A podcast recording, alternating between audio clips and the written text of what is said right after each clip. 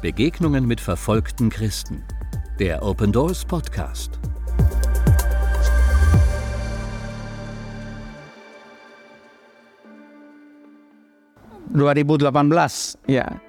Wir bauten einige Zelte auf und etwa 1000 Menschen besuchten den ersten Gottesdienst nach dem Anschlag. Wir waren auch überrascht, dass die Freude der Gemeinde trotz des Leids, der Verfolgung und des Anschlags und auch der Wunsch, zusammen Gottesdienst zu feiern, nicht gedämpft wurde. Ich merkte, es herrschte eine andere Atmosphäre im Gottesdienst. Sie lobten Gott mit mehr Leidenschaft und beteten ihn ernsthaft an. Einige der Besucher schluchzten sogar, während sie sangen. Vor fünf Jahren erschütterte eine Serie von Anschlägen Surabaya in Indonesien. Drei Kirchen waren das Ziel von Selbstmordattentätern. Von einer sechsköpfigen Familie mit Vater, Mutter und vier Kindern zwischen neun und 18 Jahren. Der Vater setzte die Mutter mit den zwei Töchtern vor der Diponegoro-Kirche ab. Die Mutter ignorierte die Anweisungen der Sicherheitsleute, lief auf die Kirche zu und zündete die Sprengstoffwesten, die sie und ihre Töchter unter ihren Nigabs trugen. Der Vater war da bereits weitergefahren und zündete nahezu zeitgleich seine Autobombe auf dem Parkplatz der Pfingstgemeinde von Surabaya, während die beiden Söhne mit einem Motorrad zur katholischen Kirche fuhren und dort ihre Bomben in Rucksäcken vor der Kirche zündeten. Drei weitere Bomben an zwei anderen Orten konnten danach entschärft werden. Insgesamt wurden 28 Menschen getötet und 57 verletzt.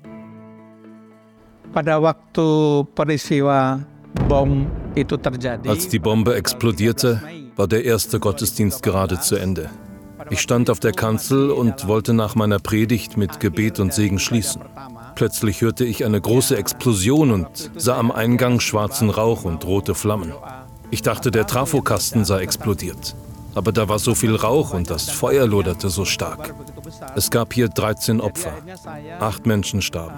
Einer wurde schwer verletzt und vier erlitten leichte Verletzungen.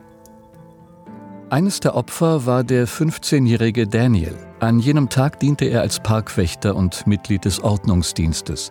Er starb bei dem Versuch, den mit Sprengstoff beladenen Kleintransporter des Vaters aufzuhalten. Daniel lebte mit seiner fünf Jahre älteren Schwester Novi bei ihrer Großmutter Sumia, nachdem die Mutter gestorben war und der Vater erneut geheiratet hatte. Die drei hatten eine sehr enge Beziehung zueinander. Sie sind dankbar und fest davon überzeugt, dass Gott einen guten Grund gehabt haben muss, Daniel so schnell gehen zu lassen. Als der Vorfall passierte, hoffte ich, dass mein Bruder noch am Leben wäre. Ich konnte nicht glauben, dass er tot sein sollte. Ich dachte, er sei geflohen, um sich zu schützen. Aber als das Krankenhaus mir sagte, dass er es wirklich war, zerriss mein Herz. Ich war nicht wütend, ich war nur sehr traurig. Ich hatte nicht geglaubt, dass es tatsächlich mein Bruder war. Auch Daniels Großmutter hing an ihrem Enkelsohn. Ich habe einmal ein Waisenhaus besucht und da war ein Kind, das Daniel ähnelte. Ich konnte nicht aufhören zu weinen. Er sah genauso aus wie mein Enkel. Weil er mein Enkel ist, werde ich mich immer an ihn erinnern. Aber ich war Jesus nie böse.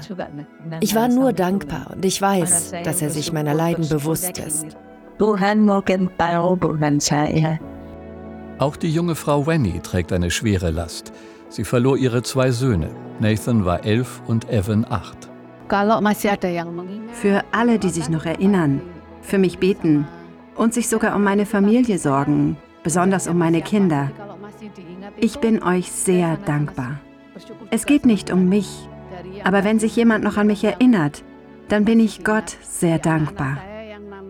Wir hatten nichts und heute beten viele für uns.